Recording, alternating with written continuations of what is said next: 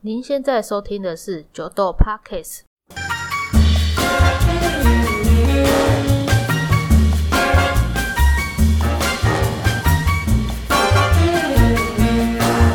Hello，大家好，我是俗称酒鬼老板的炫。那今天是我第一次自己录 Podcast，不过我们这一集就是有邀请到一位，诶、跟咖啡好像有点关联，好像又不相干的一个行业的来宾。怎么说他呢？他对我来说，目前在生命中遇到一个算是蛮奇葩的朋友。会讲奇葩，是因为他的年纪跟他的想法，还有他说出来的话，跟我过往遇到在做从事茶叶类的伙伴或朋友很不一样，所以就是好像有点临时起意，就是想说，哎，好，我们一起来试录看看这样子。因为之前有在跟他聊天的过程中，我听到了很多，就是对茶叶或者是喝茶的一些新的知识，或者是好像我厘清的可以厘清我很多的想法或观念。现在我要来正式怀疑他，就是我们文心制茶厂的明学。来，明学，请自我介绍一下。Hello，大家好，我叫钟明学，钟是金仲钟，明是明天的明，学是学校的学。然后我现在是文心制茶厂现任厂长，也是唯一一个员工，哎，为什么听起来像校长兼撞钟的感觉？对就是厂里面就我一个人。那要不要先介绍一下文心制茶厂大概在哪里？文心制茶厂在一个三不管地带了，因为刚好都在三个县市的交界处，在新竹、杨梅跟龙潭的交界处，所以我们地理位置比较特殊。所以如果想找到我的话，可以去脸书搜寻我的名字，或是搜寻文心制茶厂，然后可以联络我们，我们再联络，再传相关位置给你们。对所以打中明学会找到你自己。对，你就看到那个头贴最帅的那个就是我。等一下，嗯，九豆 Podcast 现在点阅率是还没有很高啦。那你如果真的很想要把你自己卖掉的话，我真的就是把你的链接贴上去就好了嘛？也可以啦，可以哈。嗯可以可以。可以，好。我我我们有去过文心制茶厂，第一次去的时候其实蛮意外是，哦，原来龙潭再上去有海拔这么高的山，这样讲很奇怪。可是我在桃园十几年了，但是我第一次到海拔真的有两三百吧？你们家有两三百对不对？诶、其实那也差不多三四百了。有到三四百了。诶、我们那旁边一个休闲农业区那里海拔就差不多三百六十七嘛，嗯，我们家那又更高一点。对，因为他们家文心制茶厂是比龙潭要可以看夜景的地方还要在更高的地方，海拔在更高，对不对？没有比夜景区还再低一点点啊，就是是吗差十几公尺吧，差不多。我一直以为它更高诶，因为我上次经过夜景区之后，我发现我还要再往上爬的，还是那是我开车的错觉。应该是开车的时候觉，OK，好，我们其我其实对于桃园的茶，在认识你们之前，其实我没有什么印象。嗯我我知道桃园市政府或者桃园农业局一直都有在推所谓的桃印红茶，但我们没有什么概念说，呃，桃印红茶到底它到底在呃宣传什么，或者是在行销什么茶叶这样子。桃印红茶相对于其他地方的红茶，是因为我们是以东方美人茶原料作为红茶的材料啦，就是我们会有小绿叶蝉咬过以后，所以会产生独特的花香跟蜜香嘛，会嗯跟其他大叶种啊、其他进口茶叶会有所不同啊。是，所以桃园市推广的桃印红茶几乎都是以东方美人茶为就是原料。跟展售基础这样子。对，那不就很像跟那个南投的什么台十红玉什么台十八或台十九，就是南投他们主推的茶叶品种，可能就是是那一类者，诶、没有，我们是这样子吗？龙潭这一带主要是种清新大卯这个品种，然后，清新大卯四制就是东方美人茶。可是它因为白毫多嘛，就是白毫又大又多，就是肥大，哼，所以它毫香那些会比较明显。然后是做这种嫩原料较嫩的红茶或者东方美人茶比较好。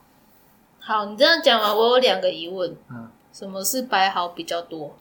呃，就是我们俗称一芽两叶嘛。那一芽上面会有很多白白毫嘛，白白的那个对，它上面会有绒毛。哦，白毫是所谓的绒毛。对对对，它经过高温冲泡会产生一些香气，会有毫香那些。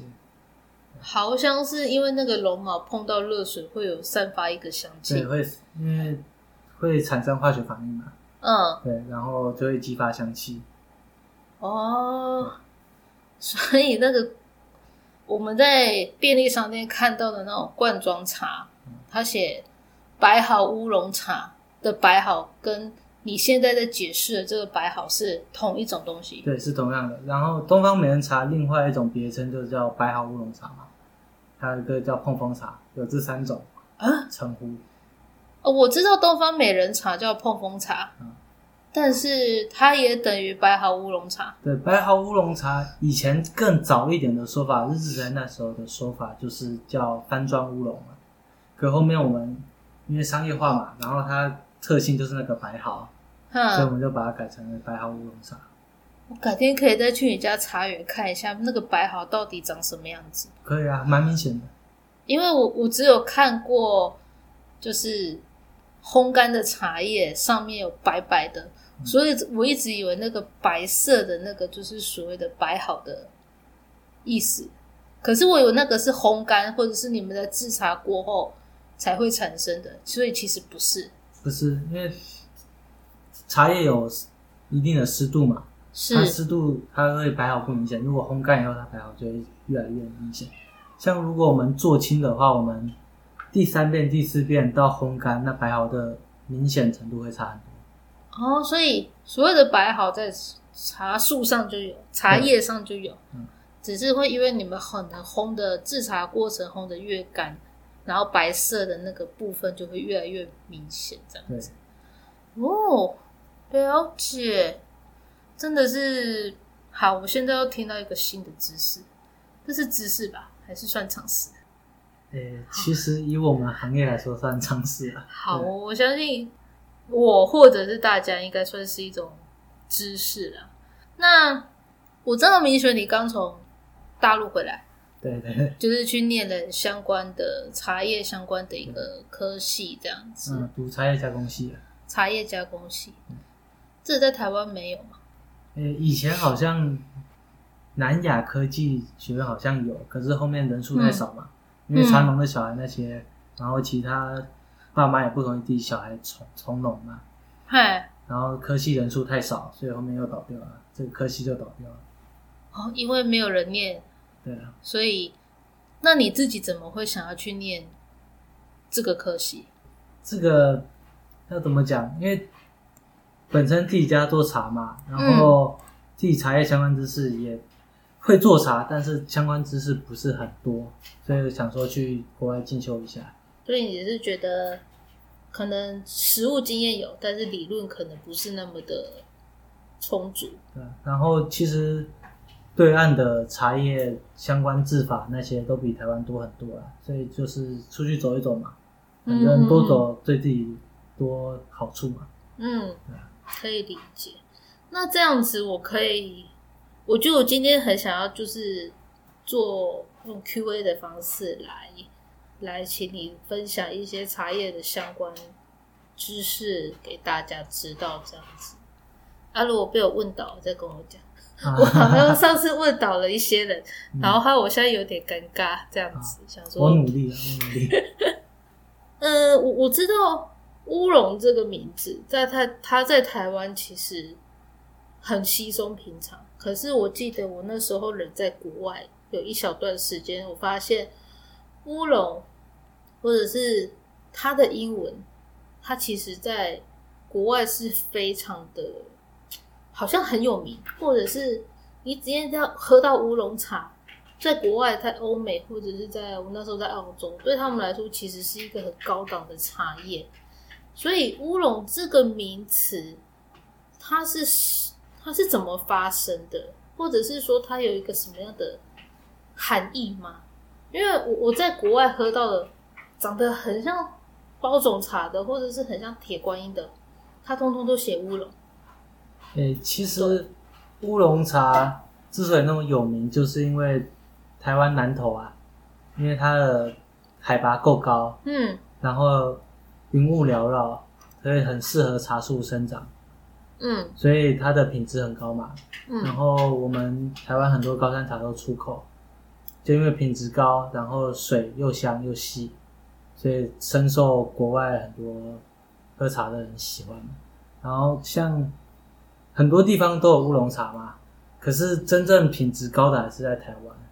然后像越南那些地方也有乌龙茶，可那很多都是台商过去那边做的，可是那里就有一个安全疑虑吧，因为打过二战、越战那时候，因为嗯美军不是有喷洒那些落叶剂啊，所以他们那里土地可能含重金属啊，不然这农药残留的问题会比较高。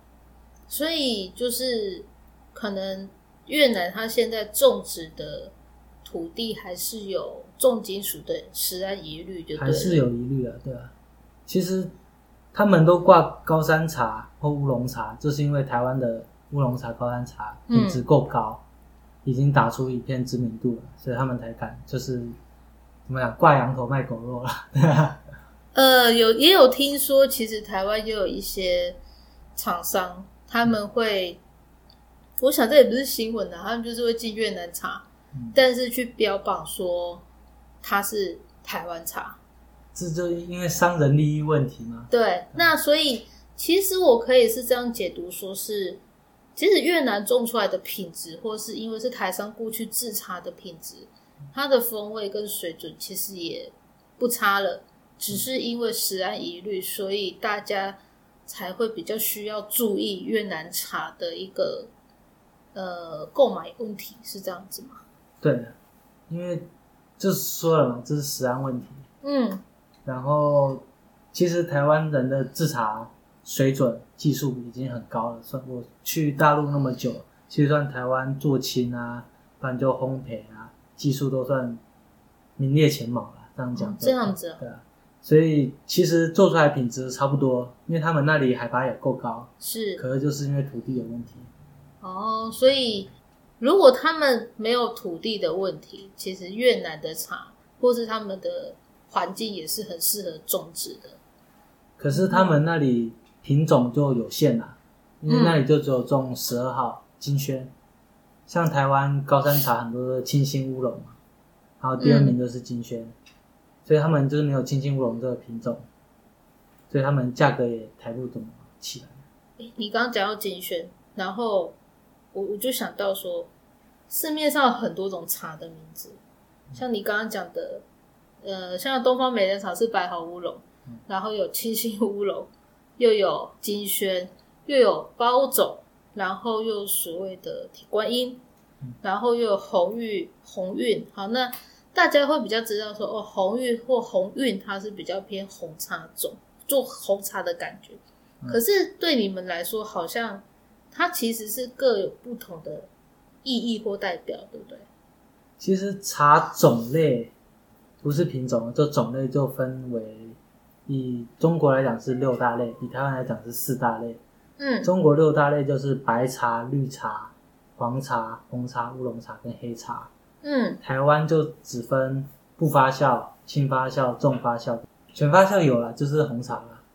哦，红茶就全发对，我们酵，这台湾就分四种，然后其他听到的都是品种名，像金萱啊，然后白毫、那个清新大毛、清新乌龙，然后红玉、红玉那些都是品种名称，它是有一定的适制性，适制哪一种种类的茶。嗯，所以你，所以我们很常听到的，比如说那个查理王的什么七星乌龙、白毫乌龙，或者是四季春、金萱，其实都是都品种名啊，茶树的品种名。对。那铁观音跟包种它也是品种名，还是它是一个制茶制成的某一种代表性？诶，铁观音这比较特殊啊，它是第一个也是唯一一个品种跟茶种是一样的，茶树品种跟它做出来的陈茶名称是一样的，叫铁观音。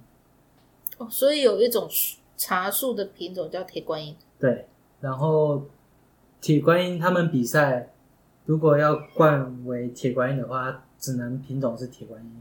可铁观音又分为黄观音、金观音、银观音，很多啊，所以他们那里茶树品种太多了。嗯，但是一定要是什么什么的观音，他才可以去报铁观音的呃品茶比赛这样子。对。可是我我印象中，其实铁观音喝起来都蛮重的，茶感比较重，香气比较浓郁。嗯，好，它对我来说就是很像我小时候去长辈家会喝到的那种茶汤这样子。呃，铁观音它这个做法，它是比较注重于香气，可是它水就没那么浑厚，所以你们一般喝到铁观音，如果你要喝到浑厚的话，就要喝到那种浓香型铁观音。可是，一般市售都是清香型铁观音比较多嘛？真的吗？对吧？以台湾来讲，就是木栅铁观音会比较有名。木栅铁观音的话，它就是那个浓香型铁观音，这是重烘焙的。嗯，可是如果以对岸来讲，说都是以清香型的为主啊。我在台湾喝到铁观音，应该几乎都是浓香型的。对，因为他们比赛就注重于烘焙，注重于烘焙。对。哦，那因为其实有时候你在饮料店，你也会喝到，就是什么铁观音奶茶，或者是铁观音拿铁。那个其实就是你茶感不够厚重的话，或者。茶体不够厚重，基本上你也很难做成奶茶或者是鲜奶茶那一类的。对，然后木栅铁观音它品种不是铁观音啊，它因为我也不知道为什么他们那里会灌成木栅铁观音，这都不是我的知识范围内的。因为像对岸他们就是分类比较明显，就是铁观音它一定要铁观音这个品种，嗯，对吧？可是台湾没有铁观音这个品种。台湾没有铁观音的品种，像他们清新乌龙那些都是以铁观音做母本或是副本，跟其他种类配出来的品种。你说在台湾吗？对啊。哦，我喝了小时候喝了这么多铁观音，我第一次听到台湾没有铁观音这个品种。对，我那时候去大陆的时候，我想说，因为台湾有木栅铁观音比赛嘛，然后我请茶商帮我准备一些带去给他们。嗯，这不是铁观音的品种啊。可是他们比赛就叫木木栅铁观音比赛嘛？哦，所以台湾有专门否铁观音的比赛。对，木栅那里。还没有，第一次听到不是铁观音的品种，还是是因为口感或香气喝起来？应该是做法一样啊。哦。然后主要是我们品种那些都是最先也是从对岸过来的。嗯。对，可能就是当初一起过来，然后。从以前到现在比赛到现在哦，我懂意思。好，那只是讲到品种，我我现在也算搞清楚哦，就是四季春、金萱这些都是品种。那包种又是什么？包种的话，我们台湾就文山包种跟就是我们龙潭的龙泉包种嘛。嗯，像文山包种，它是做直条型的，然后它是以算是发酵程度最轻的乌龙茶。然后我们龙潭这里的包种茶就是半球形的，它不是球形，它就是唯一就只有这个地区是半球形。什么叫半球形？就是它没有到那么圆结，就是紧结啦。嗯，它就是半圆形，像蝌蚪一样那样子。哈，所以就是小时候有看过蝌蚪吗？就是一个球小球，然后后面还会拉一条那个尾巴这样子，然后。像龙泉包种茶的话，发酵程度已经到差不多六十五十到六十了。呃，你讲五十到六十是你们发酵的一个比例，哈数比例这样。对。那像我们很喜欢喝像你们原心的那个东方美人，它的发酵趴数大概是在多少？诶，东方美人茶发酵程度以改良厂那里讲的话，差不多是七十六十到七十趴嘛。可是我们茶农基本上有些会做到七十到八十趴，它是发酵最重的乌龙茶。啊，东方美人茶等于乌龙茶。对，因为它做法，诶，乌龙茶最注重的加工工艺就是做青工艺，然后东方美人茶的做青工艺又是最高的，要做五遍。一般像高山茶那些就是三遍，差不多三遍左右就结束。我们要做到五遍。嗯，我有一个名词听不懂，做青是什么意思？做青工艺就是让它水分持续散失，然后慢慢给它发酵。嗯，诶，就是那种讲脱水的概念吗？对，算脱水概念。可是茶叶它脱水到一定程度，它就会停止脱水，然后你手要去动它，它才会水分再从梗输送到叶面，它才会持续的散发水分。嗯，所以这个动作叫做青。对，然后做青工艺难就是难在，你如果一下下手太重，它梗里面的水管就爆掉了，茶叶就会黑掉死掉。可是你不是重点就是要让它水分散发，做脱水的动作吗？我们想象茶梗就是一个水管，嗯你一下水管里面的水太多，水管就爆掉了。嗯，水分就运输不上去，就中间裂开了，所以就是会苦涩的话，就是做轻工艺不足。哦，是这样子。我们一般像第一遍我们做轻的话，就是轻轻动一遍，让它嗯再输一点水分上去，从叶面上丧失水分。嗯，然后到第四遍开始，我们就比较重手一点。所以你们这动作是就是做轻，所以那跟人家我常在电视上看到所谓的揉茶是一样的吗？揉茶是为了让茶汁附在表面，然后利于成型，哼，是不一样的东西。哦，所以它是不一样的，对，有点复杂。好，那你所谓的东方美人茶，它的做青工艺是最复杂的，可是你又说它又是等于是乌龙茶的，所以东方美人茶等于乌龙茶吗？等于乌龙茶，可是乌龙茶不等于东方美人茶。乌龙茶是一个大宗的种类，有做青工艺的茶都叫乌龙茶。有做青工艺的茶都叫乌龙茶，对，所以那是像那种没有发酵过的绿茶，它叫它就不叫乌龙茶，它就是绿茶。它就是因为就绿茶是人家所谓的生茶嘛，对，那它就没有经过所谓的做青工艺，那它就不能叫乌龙茶。嗯。可是我们像我们小叶种红茶也会有一点浪青工艺啊，就是做青工艺。嗯可是因为是后面出来的小叶种红茶，就是一个品种名称，哎，不，一个品相啊。品相小叶种红茶要跟普通的红茶不一样，因为普通红茶我们都用大叶种做会比较多，它内含物质会比较够嘛，所以它发酵程度可以到很高，嗯比较不会有出现酸啊。然后如果小叶种红茶你要做到发酵度很高的话，嗯它可能会出现一点酸的味道，哦，然后会丧失它小叶种的特色。呃，你说的那个小绿叶蝉，我知道东方美人茶有名，就是因为它被小绿叶蝉咬过，然后再加上你们的制茶工艺，所以它的风味喝起来就会跟一般的茶的品相喝起来口感会不一样。嗯那可是我记得你刚刚在前目前你有讲到说，小绿叶蝉其实是所有茶树品种都会遇到的虫。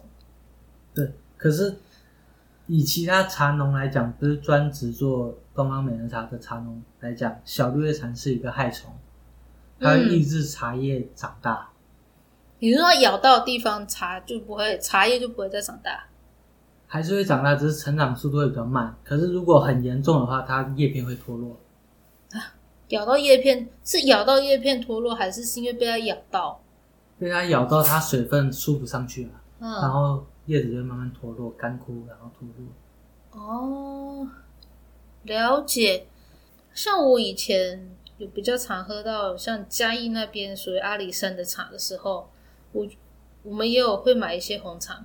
那红茶它有的是长条的，条枝状的，我还买过一个，它是也是海拔蛮高的，大概在一千上下，在阿里山一千上下红茶。它那个茶，它是他说他做卷枝，可是我把它打开，我发现，哎，它几乎没有什么卷，就是很像原本的茶叶样貌，把它烘干而已。然后它也不是球，它也很不像是，哎，像你你们的茶，它是就是有一点好像卷起来。它就很像原叶状，但是把它烘干、缩小、烘干的感觉而已。其实外形红茶外形的话，是以制茶师的叫它成为什么形状就成为什么形状。嗯，因为它红茶的加工工艺重在揉捻，它一定要揉捻破坏完完全，它才会充分的发酵。它要让表表面。叶片破坏，它茶汁渗透在外面，它比较好跟空气做接触，然后它发酵程度才慢慢提高。然后以形状来讲，他们就是有些是丢到整形机嘛，所以慢慢变成一个球形；有些是直接烘干，就变你刚才讲的那种比较圆叶的形状。哦，所以其实还是取决于那个制茶师他要怎么搞，就对他想要它成为什么形状。可是我记得有一个茶农大哥，他跟我说，做成条状跟做成球状的红茶泡出来口感会不一样。会啊，因为你做成条状的话，它热水下去它就散开来了嘛。对，它茶叶会比较快进出味道。嗯。然后球形的话，你倒下去它是慢慢舒展开，差不多从第二次、第三次才慢，它才完全的舒展开没错，没错。对吧？所以就是看你要喝浓还是喝。厚嘛？哦，大概懂你的意思。那如果再跟他之前跟我解释的，嗯，我可以串联在一起。可是像你刚刚在节目前，你有说，像你们文心的红茶，其实它并没有到很，你是说什么？没有很标准的红茶，比较像发酵程度没那么高了。哼，你说它像什么红乌龙，是不是？对，像红乌龙。因为它就发酵程度没有高，因为我们是小叶种做的红茶，然后有小绿蝉叮咬过后，如果发酵程度太高的话，嗯，会丧失它小叶种的特色，就是花香跟果香会消失，嗯嗯嗯嗯，然后可能酸感就会出来了，所以我们发酵程度不会拉到太高，然后让它接近到红茶，可是它是介于红茶跟乌龙茶的中间。你是说那个发酵的程度？对。介于红茶跟乌龙茶之间，对，所以很多人会觉得我们的小叶种红茶喝起来会有点像东方美人茶的口感。是啊，会很很容易分不出来，诶，没有细喝的话，当然还是会有一些些的差距啦。可是我记得我之前喝到红乌龙，听说都是花莲、台东那边比较多。对，台湾红乌龙产地主要是花莲。所以是因为他们那里的品种，或者是海拔气候适合做红乌龙这种，因为他们以前从以前到现在都是做红乌龙比较多嘛，做台东什么五鹤红茶那些比较多。哦，所以五鹤红茶还是偏红乌龙的口感。对，了解。好哟，我觉得 我问了很多，我不知道大家有没有听的母萨萨，可是我觉得我有。好像又更懂茶叶这一块，就是因为我过往就只是会喝，或是喜欢喝，或者是诶挑到好喝的，大家就是买回家，当然就随便泡。不过我们今天有试一些茶叶，发现诶随便泡跟像你们在泡茶这样子专业泡，其实香气有差。对，因为有些茶要用高温嘛，像用高温冲的泡的茶，它的茶叶老嫩程度会比较相对来说会比较老一点，嗯，然后比较低温冲泡的茶，它的老嫩程度会稍微比较嫩一点，因为老叶它的芳香物质比较高嘛，是。它需要高温冲泡它才激发它的香气。然后比较嫩一点的话，如果你就像老皮跟嫩皮，老皮比较不怕烫，嫩皮比较怕烫，是这样的意思吗？你如果稍微嫩一点的茶，你用高温下去的话，它一下就失去活性。哦，那。我会好奇想问说，那比如说像外面很常见，就是比较重烘焙的那种乌龙茶，那它照你这逻辑，它就是适合用高温下去泡。对。那所以在低温的话，可能香气就会是比较不够这样子。对，像乌龙茶，除了东方美人茶以外，其他都需要高温冲泡。所以连什么文山包种那一类的，文山包种相对可以再稍微低一点啦，差不多九十到九十五度。那也很高哎，九十到九十。因为你看文山包种茶，它是才一心两叶，嗯，所以它老嫩程度也算嫩，可是又比东方美人茶来说再老一点。所以东方美人茶的叶子是真的很嫩的。也说嫩不能说嫩啊，已经成熟了，可是它就是长不大。哦，长不大，因为你被小绿叶蝉叮咬过，长不大。哦，哼哼哼，好。我我觉得有机会会很看能不能去拜访你们茶园，然后真的拍给大家看一下，所谓的老叶跟嫩叶是什么意思？那应该看茶树看得出来吗？很好分辨啊，很好分辨。老叶就比较稍微硬嘛，然后嫩叶就是软软的。你是说跟一般树叶其实是一样的概念？一样的概念。哦，所以你们家的茶树几乎都是很。很鲜嫩，然后偏比较小片的叶子那种感觉，是看季节啦，看天气。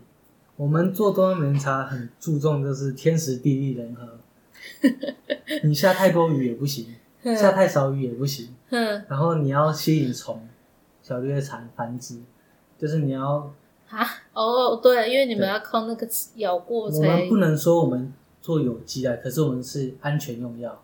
那我们如果撒农药的话，是采收前一个月前一定会撒掉，因为药效是十四天嘛，我们至少一个月前就会撒掉，所以至少十四天的安全期。所以你们就是你们的农药相对来说会少，是因为你撒太多或是撒的太频繁，小绿叶蝉就不会来了。你撒太多，你就把地的钱丢到水沟里。哎哦，好，我可以理解你的意思。而且我们喷都喷很薄，因为如果全部虫杀死的话。就没有小绿叶蝉会出现了，你把它的虫卵全部杀死了。所以其实东方美人茶是世界上唯一就是欢迎欢迎重来的一个茶种，就对了。他们也说东方美人茶算是全世界最安全的茶种啊，茶叶品相。嗯哼哼，好，我大概理解了。然后你们最近，因为我们现在录制的时间，你们最近是在做冬茶，对。好，我一定要讲一下。我刚刚喝到一个很有趣的冬茶，我我不知道那个，我不知道你的茶或者是你的做法是什么，没关系，你也可以先不要跟我讲。但是我一定要说的是，文心制茶厂他们家的东方美人茶，我目前喝起来还没有难喝的，真的真的没有难喝，可能就是哎很有特色，或是香气很特别的，或者是呃可能比较偏大家对于一般东方美人茶的一个。概念或印象，但是品质我觉得也很耐泡哎。对啊，因为呃嫩的茶它的里面内含物质都够高嘛。嗯。老的茶内含物质就相对较低。嗯。可是它芳香物质较高，所以我们会取决那个老嫩程度。好，好好难拿捏的感觉。我们做东方美人茶要做制茶师傅的话，都要在山上蹲个几年。嗯。在什么程度的时候，它可以采？是你就要下手，过了就太老，如果早采又太嫩。所以你现在这么年轻，会搞得懂这些？是小时候遇到太多，还是小时候就家里做茶一定要帮忙嘛？然后我读书前已经在山上蹲了三年了。好好，所以年纪跟年资果然是两回事。哎，听起来是哦。对，两回事。因为如果大家真的跑去找 FB 的话，可能会发现。你看起来太年轻了，只是要讲出这种真的有一些资历的制茶的一些概念或技术，其实是会很难去都在一起的，很难呈现一个等号。对啊，就是刚开始认识你的时候，跟你后来讲出来的话，一直都给我一种嗯很大的一个落差感。但是我我我们自己喝起来，就是我没有很懂茶叶，所以今天才会问了一些。很奇怪啊，或者是可能对你们来说也是一个很大外行的一些疑问。可是我还蛮相信我自己的感官啊，我自己的嘴巴，就是我你们的茶真的是我这几年在桃园喝到算是既耐喝，然后香气口感都是我我觉得可以同时兼顾到的一个一个口感这样子。对，希望看有没有机会，就是之后再邀请你过来，可以可以。我们可以再录一个不同问题的下一集。然后我要讲一下，茶叶没有好坏了，就是适合不适合而已。等一下，你讲这句话就很奇怪。茶叶没有好坏，但是价格有好坏之分，价格有高低之分哦。价格高的有些人不喜欢啊，价格低的有些人又喜欢啊，就是嗯你不能用价格取决于它的品质啊，就是看你适不适合喝这个口味，每个成每个嗯价钱的口味都不一样啊。可是你适合在哪个口味的话，你就是适合那个茶，不知道怎么讲啊。哦，我懂你的意思啦，就是你觉得它还是很吃个人口感这件事就对了，对并不是说喜欢喝一斤三万那个茶一定就是很好喝，不是所有的人都好喝就对了。